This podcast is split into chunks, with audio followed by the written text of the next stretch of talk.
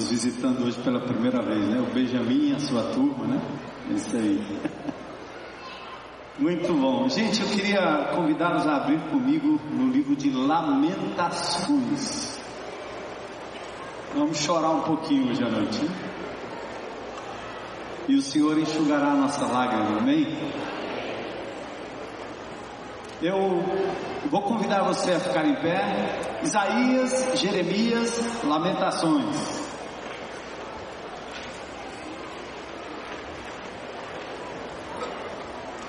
Quem quiser, não é obrigado, isso aqui não é nenhum ritual, é só para você mudar de posição um pouquinho.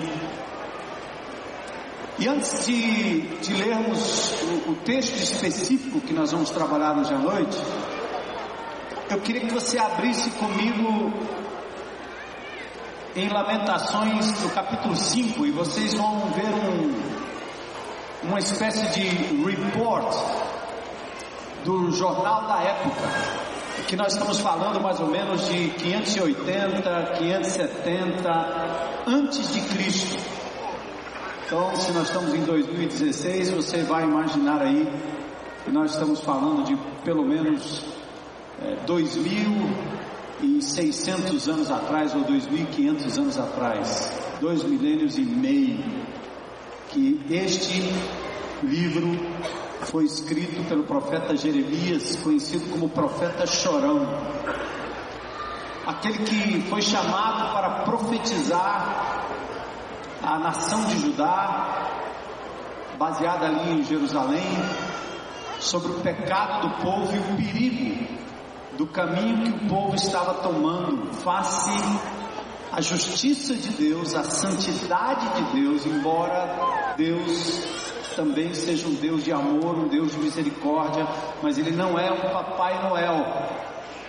Deus é justo. A, a palavra impunidade não existe para o Deus Santo, Juiz, Todo-Poderoso. Tudo que nós clamamos como cidadãos, um basta impunidade, em todos os sentidos, você encontra a resposta plena e perfeita em Deus. Só que quando ele aplica a sua justiça para cima da gente, ou do ambiente que nós vivemos, aí nós achamos que não, não é justo. Mas Deus é amor, Deus é misericordioso, mas Ele também é um Deus justo. Veja só o capítulo 5 de Lamentações. Jeremias diz assim: ó, Lembra-te, Senhor, do que tem acontecido conosco. Olha e vê a nossa desgraça. Nossa herança foi entregue aos estranhos, nossas casas aos estrangeiros. Somos órfãos de pai, nossas mães são como viúvas. Temos que comprar a água que bebemos. Hã? Quanto custa? O galão. Nossa lenha só conseguimos pagando. Aqueles que nos perseguem estão bem próximos. Estamos exaustos e não temos como descansar. Submetemos-nos ao Egito e à Síria para conseguir pão. Nossos pais pecaram e já não existem, e nós recebemos o castigo pelos seus pecados. Escravos dominam sobre nós, não há quem possa livrar-nos das suas mãos. Conseguimos pão arriscando a vida, enfrentando a espada do deserto. Nossa pele está quente como um forno, febril de tanta fome. As mulheres têm sido violentadas em Sião.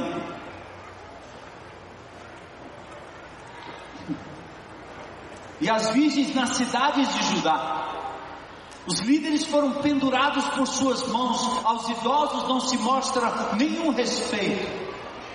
Os jovens trabalham nos moinhos, os meninos cambaleiam sobre o fardo da lenha. Os líderes já não se reúnem junto às portas da cidade, os jovens cessaram a sua música. Dos nossos corações fugiu a alegria, nossas danças se transformaram em lamentos. A coroa saiu da nossa cabeça. Ai de nós, porque temos pecado.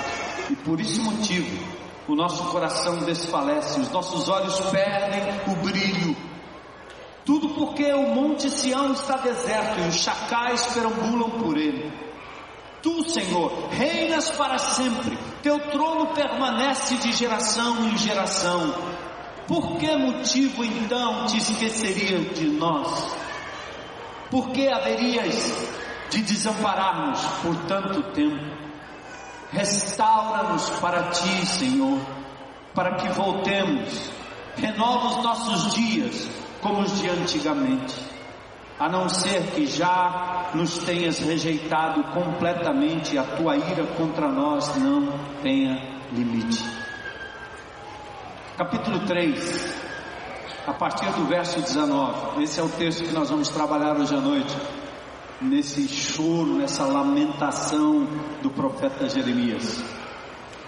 Ele diz assim, ó, a palavra lembro, lembra, o verbo lembrar, zahar em hebraico, uma palavra profunda, trazer a memória, trazer de novo a lembrança, pensar nisso, no que tem ocorrido. Lembro-me da minha aflição e do meu delírio, da minha amargura e do meu pesar. Percebam que os homens de Deus não escondem a dor, o sofrimento, angústia no mais profundo dos seus corações. Lembro-me, lembro-me bem disso tudo e a minha alma desfalece dentro de mim. Todavia, portanto, mais a conjunção adversativa muda o cenário da sua lembrança e da sua memória, não o deixa sucumbir nas coisas negativas da vida, e ele diz: Todavia, lembro-me também do que me pode dar esperança. Graças ao grande amor do Senhor, é que nós não somos consumidos, pois as suas misericórdias são inesgotáveis. Renovam-se cada manhã, grande é a sua fidelidade. E ele diz: eu, eu, eu, tenho que falar comigo mesmo, eu tenho que me lembrar, eu tenho que me advertir. Digo a mim mesmo, diz o texto: a minha porção, a minha herança é o Senhor, portanto, nele porei a minha esperança. O Senhor é bom para com aqueles cuja esperança está nele, para com aqueles que o buscam. É bom esperar tranquilo, quieto, pela salvação do Senhor. É bom que o homem suporte o jugo, o peso, enquanto é jovem. Leve-o sozinho e em silêncio, porque o Senhor o pôs sobre ele. Põe o seu rosto no pó, talvez ainda haja esperança. Ofereça o rosto a quem o quer ferir e engula a desonra porque o Senhor não desprezará para sempre. Embora Ele, o Senhor, traga tristeza, mostrará compaixão. Tão grande é o seu amor, infalível. Porque não é do seu agrado trazer aflição e tristeza aos filhos dos homens, esmagar com os pés todos os prisioneiros da terra negar a alguém os seus direitos, enfrentando o Altíssimo, impedir a alguém o acesso à justiça, não veria o Senhor tais coisas. Verso 21 novamente. Lembro-me, lembro-me, lembro-me, lembro-me. Sim, eu me lembro mas eu quero trazer à minha memória aquilo que me dá não desespero, mas esperança. Vamos orar. Deus, nosso coração anda pesado, amargurado, adoecido, medroso. Nossas ruas, condomínios, casas, vilas, vielas, repartições públicas, presídios, Senhor, num certo sentido, estão cercados, Senhor, como Jerusalém esteve cercada durante a época do profeta Jeremias. Depois, Senhor, daquele levante, daquele saqueamento, Senhor, só sobrou tristeza, como depois de um assalto. E nós, Senhor, ficamos remoendo as desgraças que estão acontecendo ao nosso redor todo o tempo, tanta violência. Queremos fugir daqui para um outro lugar, mas que lugar, Senhor? Se no primeiro mundo há bombas, mortes, ameaças, toques de recolher, Senhor, para onde iremos, Senhor dos exércitos? Então, a despeito de tudo isso, ó Pai amado, eu peço em nome de Jesus que o teu povo se chama pelo teu nome. Continue aos teus pés, orando, buscando a tua face, a tua presença. E que nestes momentos, Senhor, de tristeza, de violência, de desespero, de tanta corrupção, Senhor, tempo em que não temos realmente em quem confiar do ponto de vista humano, que o Senhor continue trazendo ao coração de cada um do teu povo a esperança de que o Senhor é bom, que a sua misericórdia dura para sempre, que a tua justiça não falha, que o Senhor reina sobre tudo e sobre todos, que nada absolutamente acontece fora do teu controle absoluto e soberano. Por isso, Senhor, pela tua palavra hoje à noite, descansa o nosso coração. Saímos daqui, Senhor, reconhecendo que apesar do mundo mal, o Senhor não nos abandonará. E o Senhor está conosco, Senhor, aqui, agora e cada dia da semana. Pois nós te adoramos, te louvamos e ainda, Senhor, oramos pela Rebeca e por tantos outros que têm passado por momentos de dificuldade, Senhor, não só financeiras, mas físicas, doenças. O Senhor sabe quais são e quem são. E nós intercedemos e que o Senhor deixe no coração de cada um, Senhor, um fio de esperança nas tuas misericórdias que se renovam a cada manhã. É o que nós pedimos em nome de Jesus. Amém. Amém. Podem sentar. Glória a Deus. Palavra de Deus. Hein?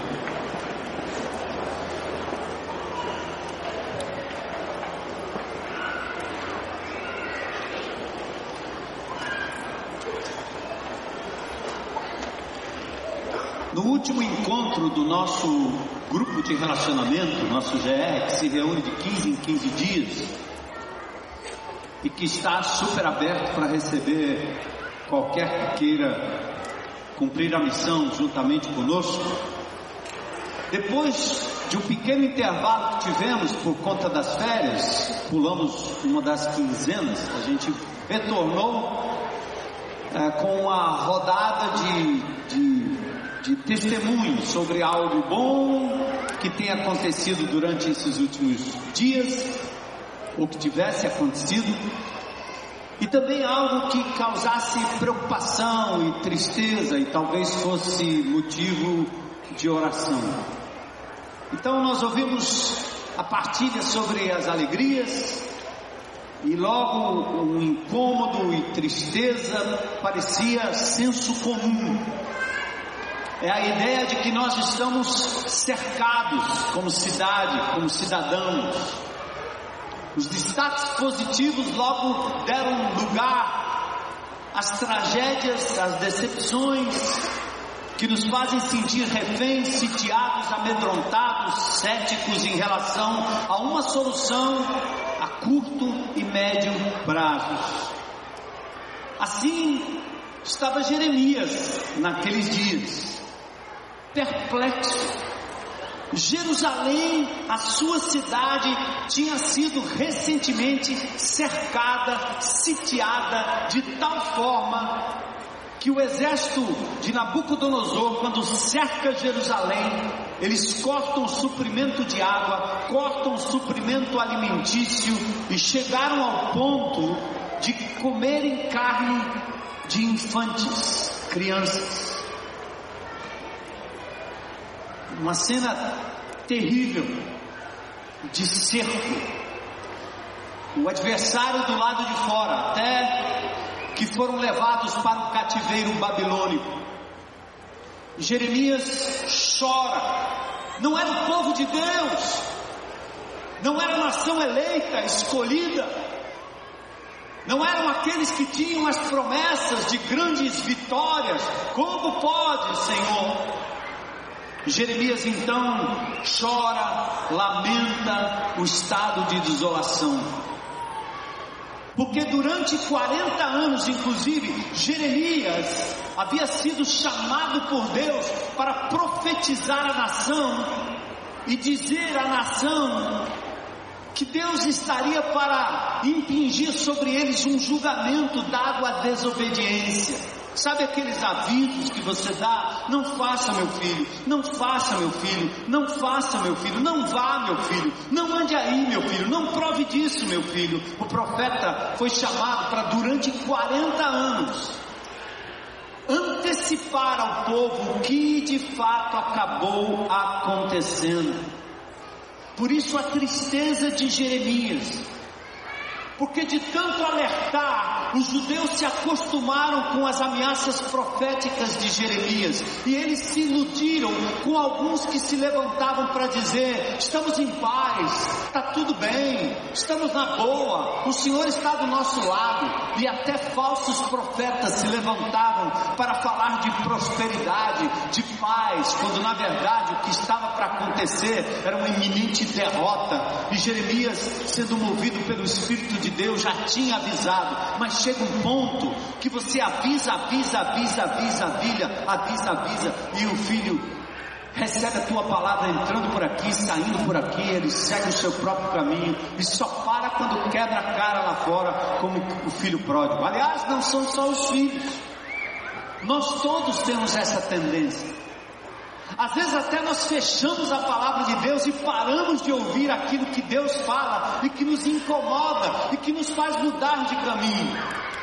É melhor ouvir uma outra palavra, uma outra pregação, um outro profeta, uma outra coisa, porque nós estamos cansados de ouvir tanta repreensão, tanto chamado para irmos pelo caminho certo, para deixarmos a mentira, o crime, a traição, a sensualidade, a propina, e logo nós encontramos os profetas que falam ao nosso ego e que nos fazem sentir bem, positivos, para cima, e nada dessa mensagem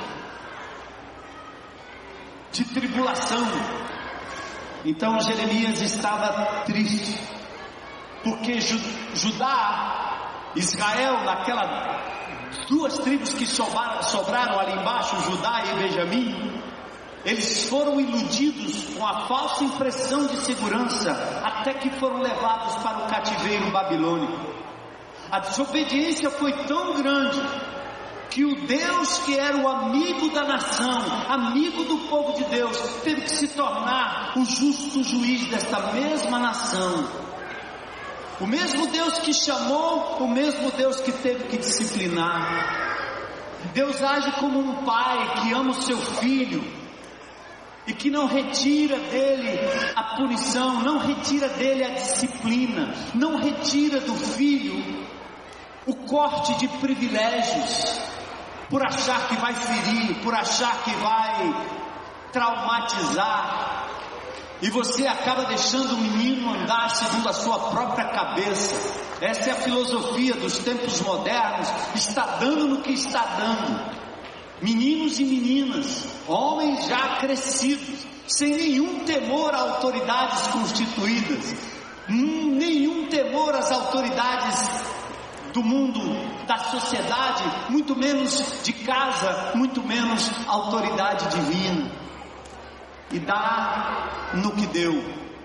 A sociedade está desse jeito.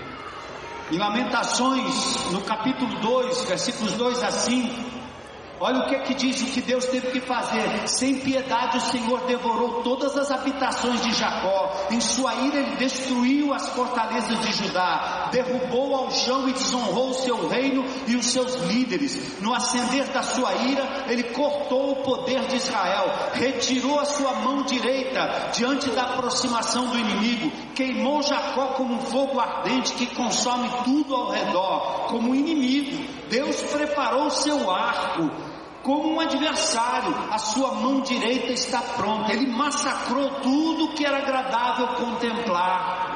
Derramou sua ira como fogo sobre a tenda da cidade de Sião. O Senhor é como um inimigo agora. Ele tem devorado Israel, tem devorado todos os seus palácios e destruído suas fortalezas. Tem feito multiplicar os prantos e as lamentações da filha de Judá. Aqui uma visão que nós evangélicos não gostamos dela. Nós preferimos pular esses textos em que Deus se torna um pai justo, um pai que disciplina, um pai que ama estabelecendo limites, um pai coerente que diz que se você desobedecer ao mandamento divino, certamente você vai colher consequências. E não culpe o diabo, não culpe a sociedade, não culpe os seus pais, não culpe o governo, não culpe ninguém. A culpa é nossa.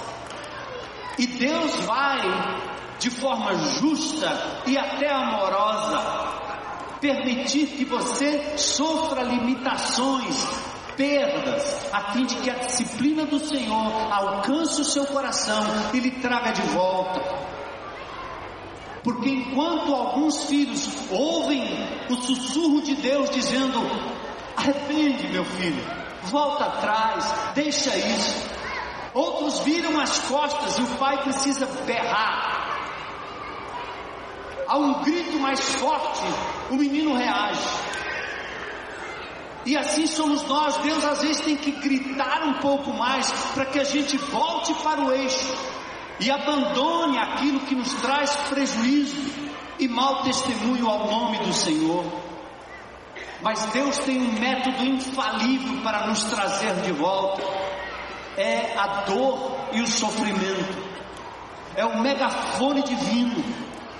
Por isso, Judá precisava sofrer da parte de Deus estas disciplinas ou punições.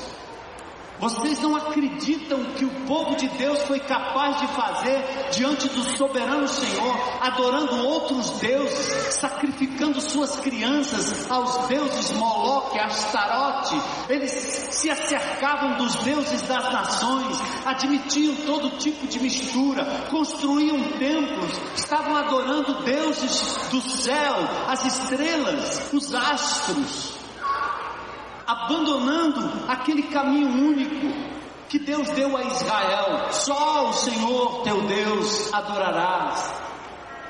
Então Deus teve que permitir que um exército inimigo viesse e levasse o povo cativo para longe, a fim de que o povo pudesse passar pela disciplina do Senhor. Então o livro de Lamentações é uma reação da alma do profeta ao sofrimento, de tal modo que na versão da Septuaginta, que é uma tradução do hebraico do Velho Testamento para o grego, o livro é introduzido com a seguinte frase: E aconteceu que, depois de Israel ter sido levado para o cativeiro de Jerusalém e ter sido desolado, Jeremias sentou-se chorando e lamentando sobre a cidade. A sensibilidade do profeta era olhar para aquelas ruínas, era olhar para a sua cidade, era olhar para as crianças, para os adolescentes, para as virgens, para as mulheres, toda aquela descrição do capítulo 5 e ele não se continha, ele chorou como Jesus chorou sobre Jerusalém.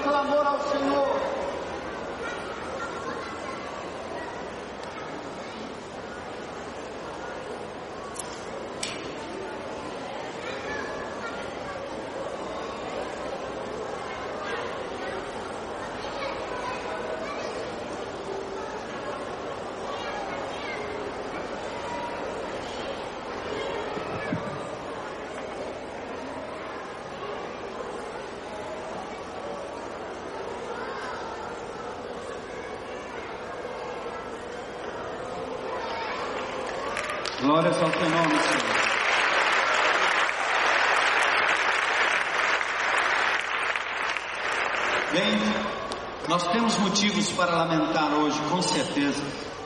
Motivo para chorar, para ficar zangado, temeroso, inseguro. Mas Jeremias nos ensina a não sermos engolidos por essa síndrome do medo, da ira, da zanga. Nós vemos hoje, inclusive, irmãos em grupos de relacionamento dentro da própria comunidade se dividindo por conta de partidos políticos, de preferências A, B ou C, sendo todos eles farinha do mesmo saco, mesma origem, mesma coisa. Não escapa um.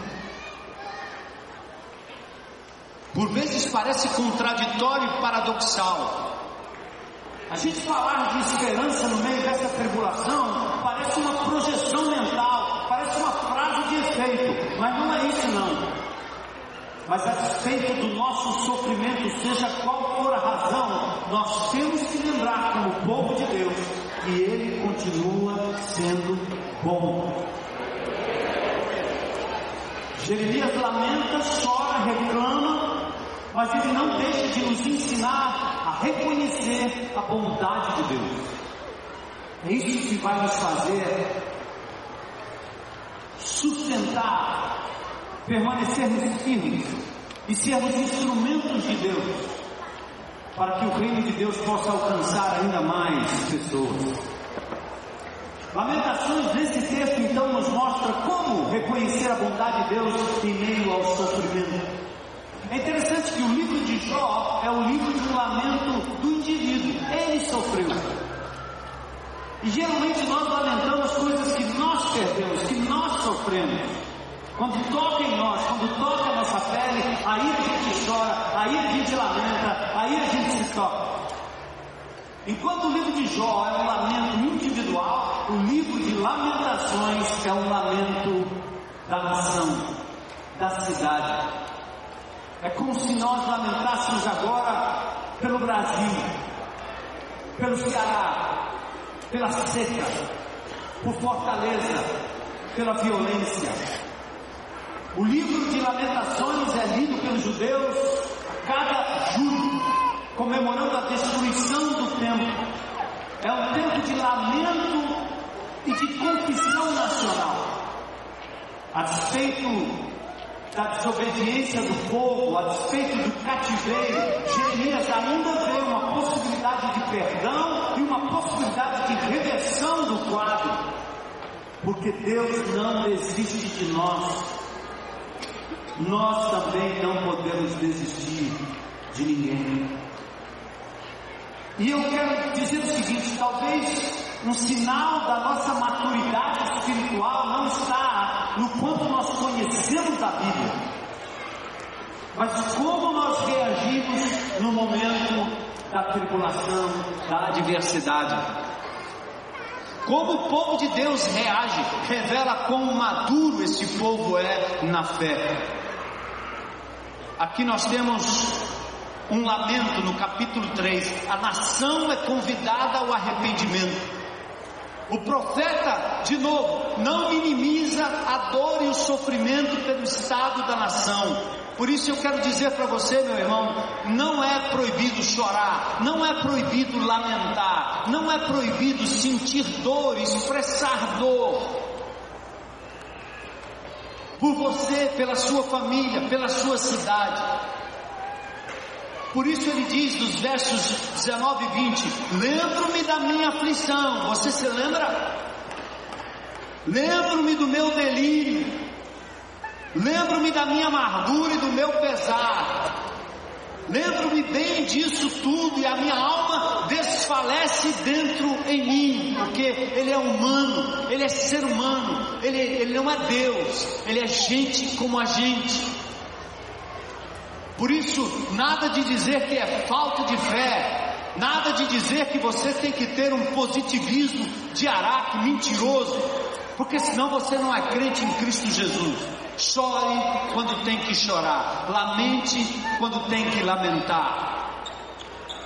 Ouvi certa vez uma jovenzinha dizendo: Eu perdi meu pai, estou chorando, eu não consigo parar de chorar. Mas tem uns irmãos me dizendo que é falta de fé, que Deus vai consolar e que é para parar de chorar. Eu disse: Onde está escrito isso na Bíblia? Paulo diz em 1 Tessalonicenses 4 que você não deve chorar como os demais que não têm esperança, mas ele não diz que você não deve chorar. Pois o Senhor Jesus Cristo, na única vez em que nós o, sabemos do seu choro profundo, foi quando ele perdeu o seu amigo Lázaro. Mesmo sabendo que ele teria o poder para invocar o nome do Senhor e fazê-lo ressuscitar, Jesus chorou.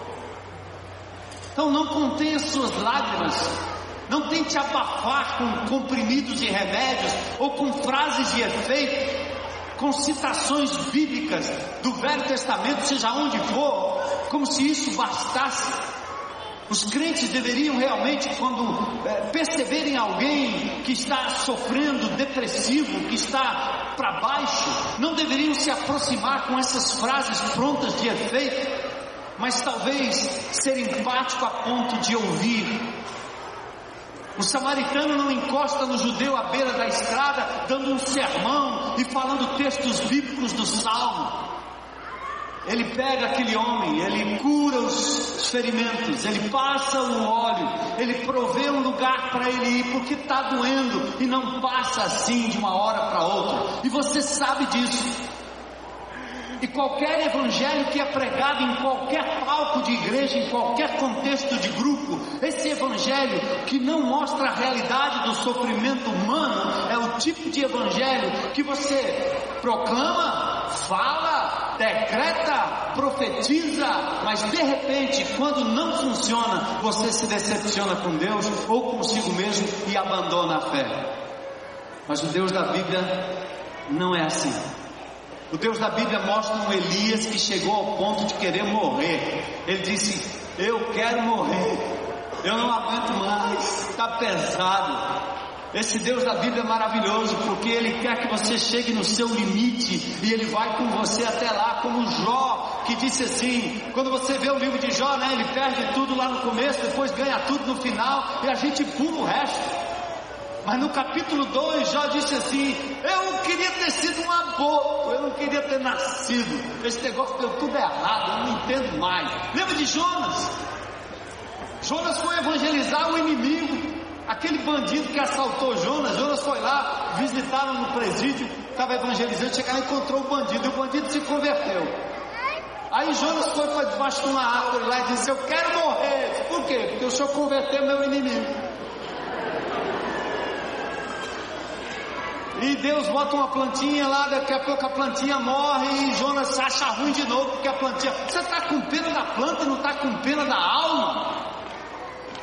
Olha como nós somos egoístas. Mas a Bíblia, vocês leem a Bíblia, a palavra de Deus, o que Deus está me dizendo que eu vou fazer a respeito, preste atenção como Deus age na história. E não abafa o seu sofrimento, a sua dor, coloca para fora. O Senhor está presente. Não precisa o pastor ouvir, o consolador ouvirá. O Senhor estará com você e a palavra dele vai trazer consolo e conforto. Você não receberá tentação acima daquilo que você pode suportar em nome de Jesus. Aleluia. Aleluia, Senhor. Jeremias não fica só no desastre, porém. Ó oh, céus, ó oh. Lembra daquela hiena, lamentação, né não? Oh, céus, oh. É o novo, né? Jeremias não fica só no desastre. Tem gente que é especialista em desastre. É igual naquela, na minha época de colégio tinha isso, né? Tinha umas meninas que desmaiavam toda hora. Para os rapazes irem lá e pegar e levar, não tinha não? Mas rapaz também que desmaiava. Eu uma vez uma namorada me deu um fora, eu simulei que eu tinha me jogado debaixo de um caminhão. Rasguei minhas calças, passei terra, cheguei em casa, entrei no banheiro, peguei a garrucha do meu pai e fiquei lá dentro com a garrucha. Eu não ia fazer nada, minha mãe ficou batendo aquela baiana lá do lado de fora. Abra seu moleque, o que, é que você está fazendo aí dentro?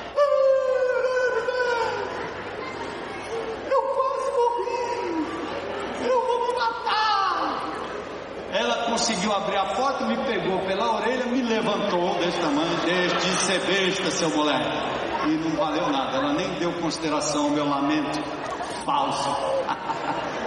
Tem crente que gosta de ir para grupo de relacionamento só para chorar. Ele se aproxima de você só para chorar. Ele, não, ele, nunca quer saber como você está. Ele quer fazer questão de que ele continua com o mesmo problema que ele tinha 200 anos atrás. Que essa é a forma dele centralizar tudo, sugar todo mundo e não querer solução de Deus. São especialistas em problemas.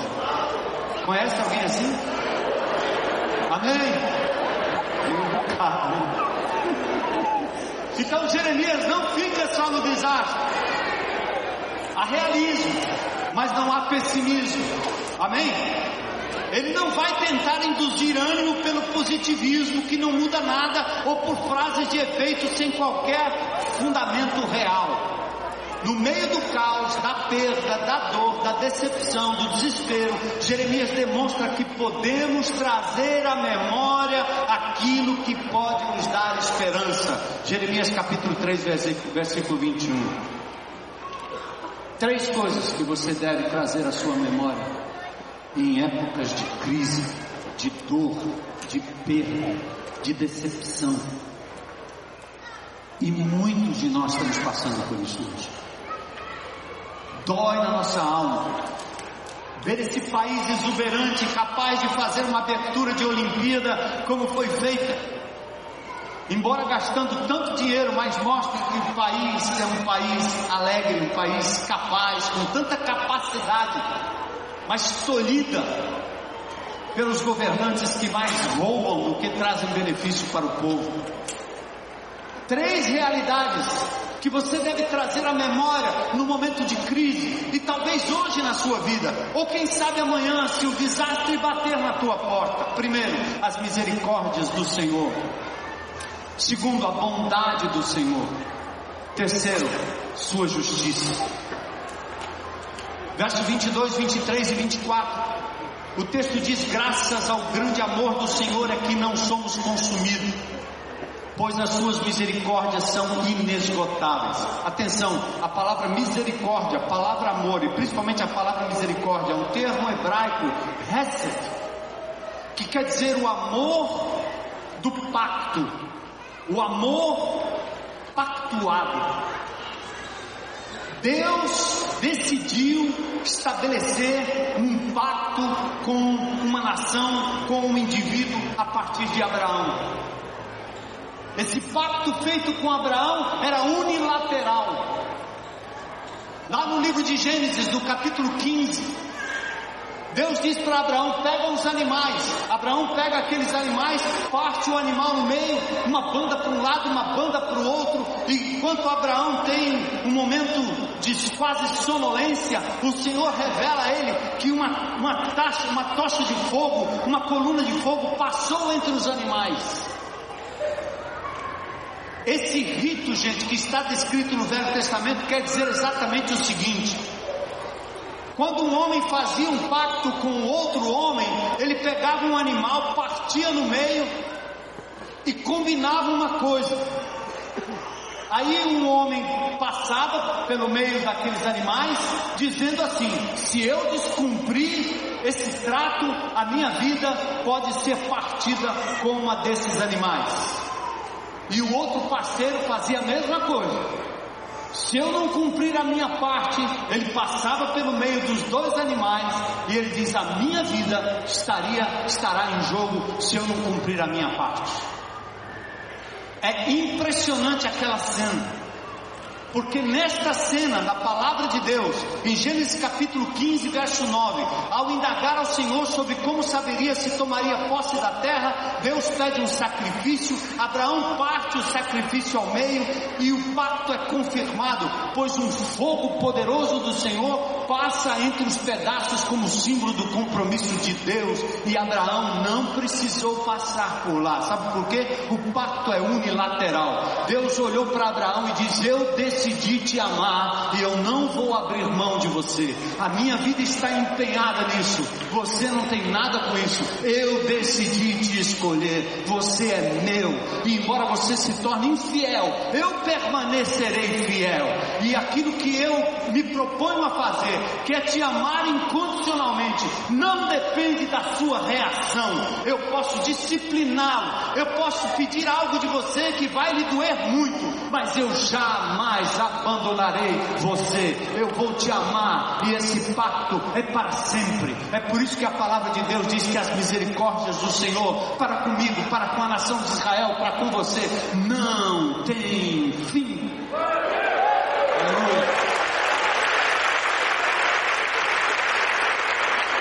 Por isso o salmista diz: Sei que firme está o teu amor para sempre. E deixe-me chamar a sua atenção para uma coisa que é muito, muito normal no nosso meio. Nós recebemos pessoas de várias comunidades. E de repente você começa a discutir lá no seu grupo de relacionamento se perde a salvação, se ganha a salvação. Se eu peco, eu perco, se eu não peco, eu ganho. E aí não precisa nem Jesus na cruz do Calvário. É melhor voltar para o Espiritismo. Eu vim de lá, onde o aperfeiçoamento e a reencarnação é garantida pelas obras que eu faço. No Evangelho não é assim. No Evangelho não é o que você faz para Deus, é o que Deus já fez por você e é suficiente. O seu sangue foi derramado e Ele já nos comprou por alto preço. Que com esse vai e vem, com esse perde e ganha, você não consegue entender o amor de Deus, porque ora ele ama, ora ele não ama. Meu pai me deu umas palmadas, então ele não me ama. Meu pai tirou o meu celular, então ele não me ama. Meu pai não me deixa mais correr atrás de Pokémon, então ele não me ama. Seu pai não está entendendo nada.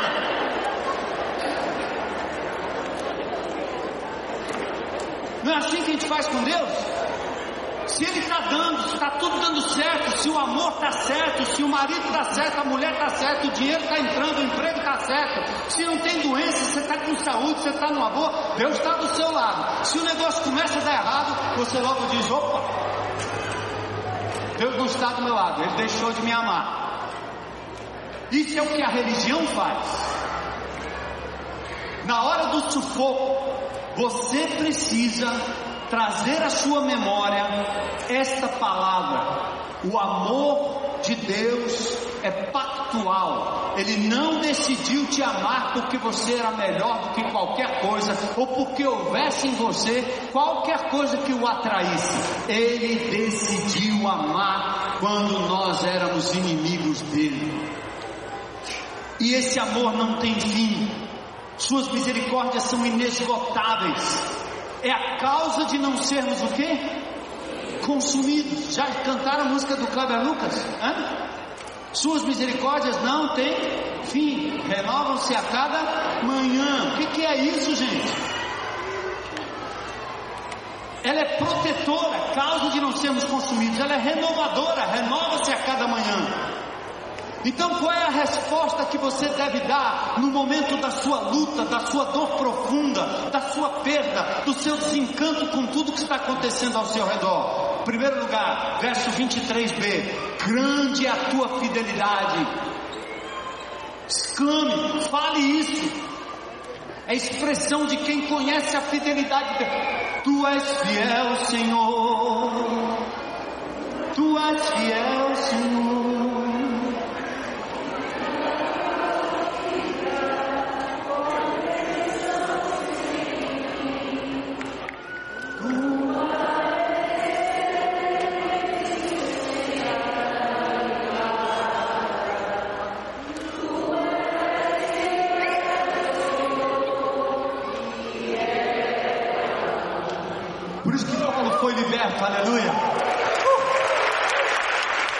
Isso, por isso o apóstolo Paulo foi liberto no presídio, ele estava preso, ele estava preso.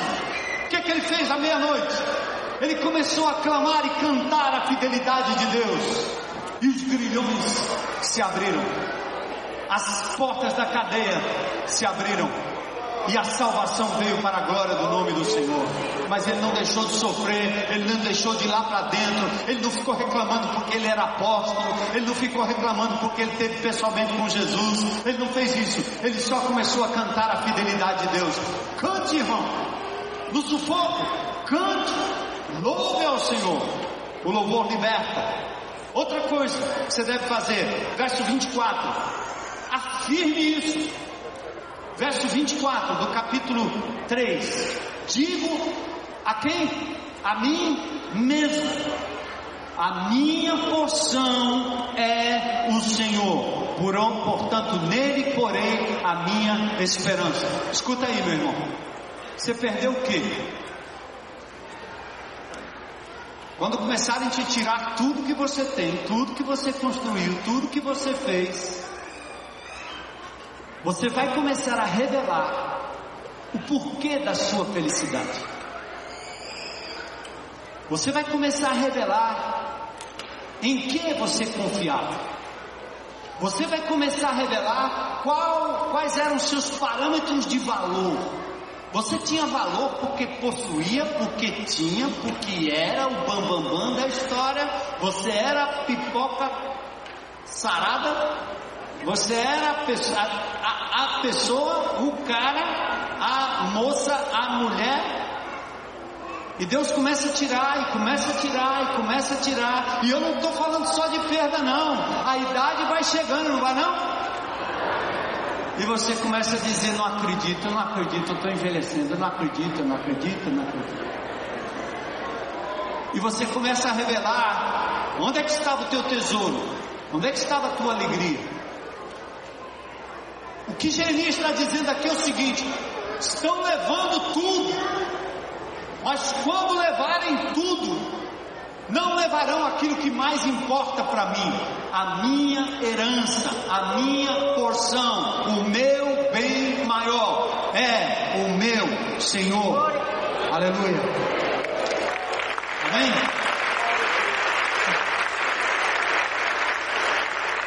Essas palmas foram tão fraquinhas.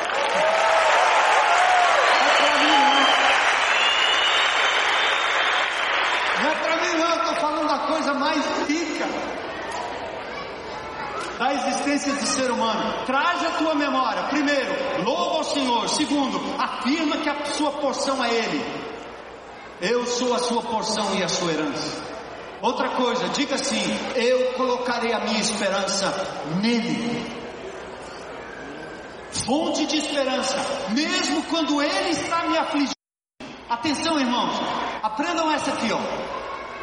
Mesmo quando o pai está disciplinando, ai, ai, ai, eu ainda sei que ele me ama e que ele está fazendo isso para o meu bem. Eu grito, eu esperneio, eu acho ruim, eu digo que está doendo, eu posso ficar com raiva, mas eu não posso deixar de estar ao lado daquele que é capaz de me dar vida, esperança, razão de viver. Ele está fazendo isso é para o meu bem. Todas as coisas, todas as coisas, todas as coisas cooperam para o bem daqueles que amam a Deus.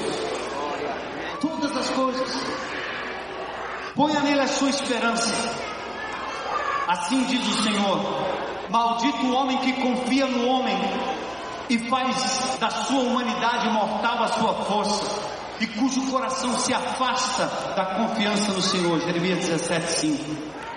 Então, amados, em meio às decepções e frustrações, o que é que pode nos dar esperança?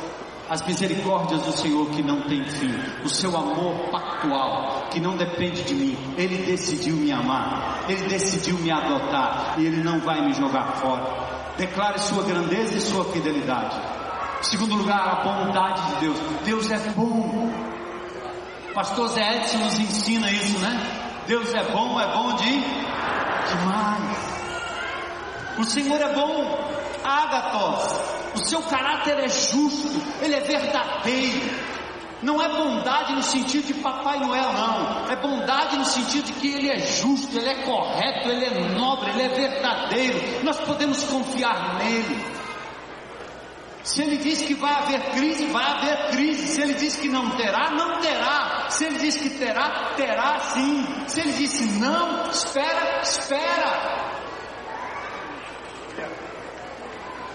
Por isso o salmista diz no Salmo 34, 8: Ó, oh, provem, Vejam que o Senhor é bom. Façam prova disso. Deixe Ele agir em seu favor. Creia. Faça como o salmista no Salmo 86,5: Tu és bondoso e perdoador, Senhor, rico em graça. O Senhor é bom. E porque o Senhor é bom, olha o que é bom fazer. Se você entende que o Senhor é bom, na época de crise, crise financeira, crise econômica, crise conjugal, crise de saúde, crise de identidade, crise psicológica, crise, crise, crise, crise, no meio da crise, porque o Senhor é bom, olha o que, que é bom fazer. Primeiro, esperar nele. Espera. Espera. Olha o que o salmista diz no Salmo 42, 11: Por que você está tão triste, ó minha alma? Ele fala com ele mesmo. Por que você está tão perturbada dentro de mim? Põe a sua esperança em Deus, sabe por quê? Eu ainda o louvarei, Ele é meu Salvador e meu Deus. Não importa o sufoco que você está passando agora, o salmista fala consigo mesmo e diz: Por que, que você está abatido? Por que, que você está desesperado? Espera no Senhor, coloque sua esperança nele. Ele tem o coração do rei nas mãos do Senhor. O Brasil não está desgovernado, o mundo não está desgovernado, os governantes estão nas mãos do Senhor. Ele inclina para o lado que ele quer. Ele está usando o ímpio para punir os ímpios. Às vezes ele usa o ímpio para ajudar o justo. Às vezes ele usa, ele usa o justo para punir o ímpio. Não se engane. Deus está no controle. Por isso, na hora do sufoco, pense nisso.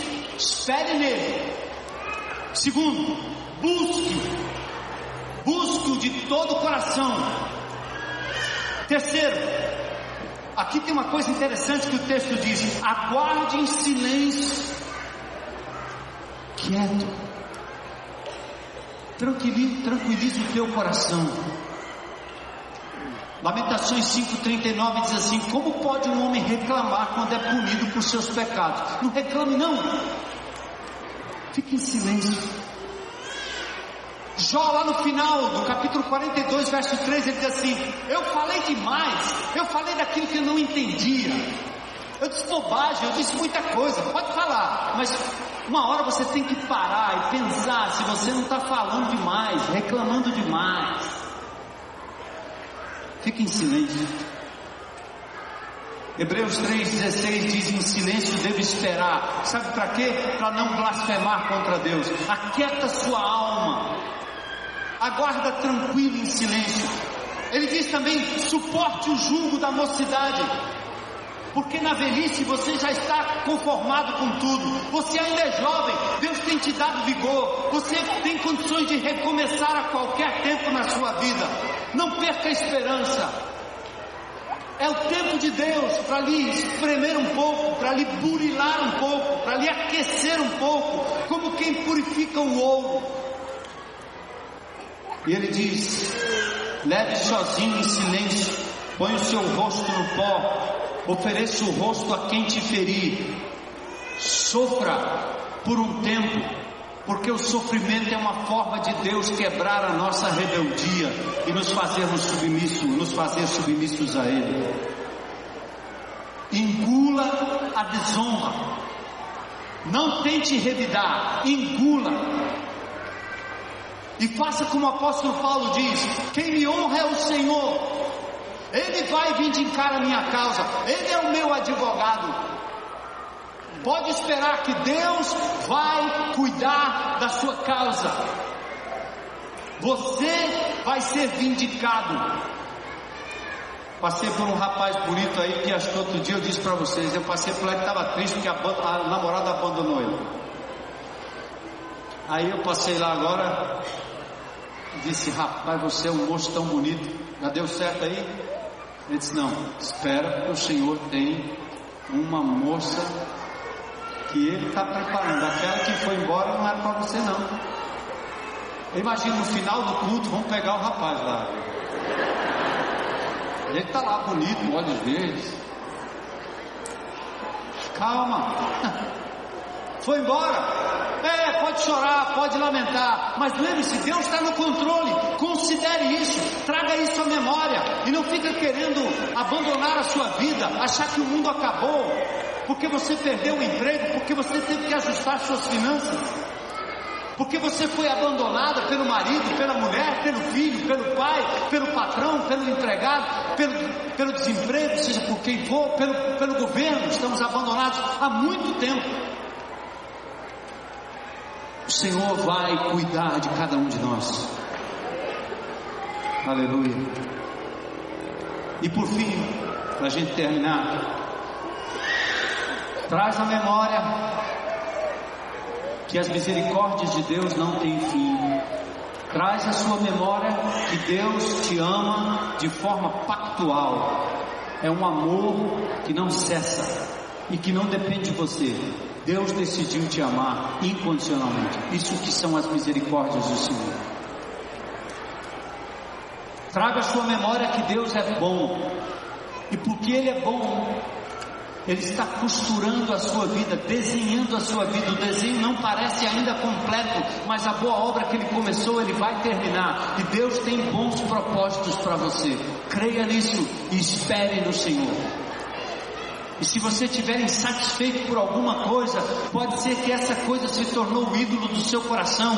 Tira, coloca o Senhor, medita nele, fica quietinho na presença dele, quietinho na presença dele. E diga, Senhor, tu és a minha porção, tu és a minha herança. E por fim, creia que Ele é justo. Ele diz assim, ó, esmagar com os pés os prisioneiros, negar os direitos das pessoas, impedir que alguém tenha acesso à justiça, tudo isso está acontecendo. Estas coisas estão subindo ao trono da graça de Deus. E ele diz assim: Não veria o Senhor essas coisas? Vocês acham que Deus não está vendo? Eu ensinava um versículo para as minhas filhas, para que elas pudessem ter um pouco de consciência e não fazer coisa errada quando o papai não estava. Provérbios 15, 3. Os olhos do Senhor estão em todo lugar a contemplar os maus e os. Os olhos do Senhor estão em todo lugar a contemplar os maus e os. Você acha que Deus não está vendo? A justiça não está nas mãos do Lewandowski, nem do Sérgio Moro, nem do Deltan. A justiça está nas mãos do Senhor o mal não ficará impune. Eles pagarão aqui e pagarão também na eternidade. E o povo de Deus será amado incondicionalmente aqui e será amado incondicionalmente na eternidade mesmo que esmaguem os prisioneiros, mesmo que sejam negados os direitos de alguém, mesmo que impeçam acesso à justiça, porque Deus é bom, Ele sabe ver tudo e por isso vale a pena esperar nele. O Senhor vê a maldade, o Senhor é soberano. Quem poderá falar e fazer acontecer se o Senhor não tiver decretado? Verso 37. O Senhor permite o bem e o mal. Eu formo a luz e crio as trevas, promovo a paz e causo a desgraça. Eu, o Senhor, faço todas essas coisas. Isaías 45, 7. Deus é justo, Deus é bom, seu amor e sua bondade duram para sempre. Sua graça é melhor do que a vida e por isso ainda o louvarei. Vamos trazer à memória o que nos pode dar esperança, amém, gente? Durante essa semana, as misericórdias do Senhor, a bondade de Deus e a justiça de Deus. O arrependimento que vem do reconhecimento de que nós não somos merecedores e de que nossos próprios pecados às vezes nos conduzem à calamidade individual e coletiva é o que nos faz olhar para o Senhor e depender da Sua misericórdia. Por que você está abatido? Oh alma, sua alma, minha alma, por que você está tão perturbado? lá no seu coração, lá na sua mente. Põe a sua esperança no Senhor. E não é uma frase de efeito, está entendendo? Ele existe, amém? Deus é real, amém? E Ele veio a este mundo e deu a sua vida por nós. Ele ressuscitou, venceu a morte, ascendeu aos céus e deixou aqui o seu corpo, a sua igreja viva, para antecipar o reino de Deus aqui na terra e trazer para dentro da igreja milhares que ainda farão parte do corpo de Cristo. E o Senhor Jesus Cristo reinará para sempre, todo sempre. Todo joelho se dobrará, toda língua confessará que Ele é Senhor. Esse é o final da história. Você já conhece, você é parte dela. Não tem por que desesperar, não tem por que perder a esperança. O choro dura uma noite e a alegria vem pela manhã. Porque as misericórdias do Senhor se renovam a cada manhã. O Senhor é bom, o seu amor dura para sempre. Curva sua cabeça aí em oração. Ou feche os seus olhos, ou fica com o olho aberto. Mas está na hora de começar de novo a olhar para a situação do nosso país, da nossa cidade, com outros óculos, com outros ângulos, com outras lentes. Em meio à crise, vamos perceber as oportunidades. Hora de trazer à memória aquilo que pode dar esperança. Jeremias nos ensina a fazer quando reconhecemos a tribulação nos dias difíceis, ele nos ensina o que fazer trazer à memória as misericórdias, a bondade de Deus e a justiça de Deus. Senhor, aquieta o coração do teu povo. Faz com que sejamos um povo alegre, não por que temos, não por aquilo que possuímos, não por aquilo que ganhamos, tampouco desesperadamente tristes por aquilo que perdemos mas que o teu povo seja um povo cuja alegria vem de te conhecer, te ter, confiar em ti, Senhor, saber que tu estás no controle de todas as coisas. Glórias ao teu nome, Que noite, que lembrança, que bálsamo, que vitamina, Senhor que palavra que o Senhor trouxe ao meu coração, tirando o pessimismo e me dando, Senhor, esperança. Glórias ao teu nome, eu quero andar cada dia mais perto de ti, Senhor. Te conhecer mais e melhor a cada dia, para depender mais de ti, menos de mim, mais de ti, menos do governo, mais de ti, menos do cônjuge, mais de ti, menos dos filhos, das coisas que tenho mais de ti.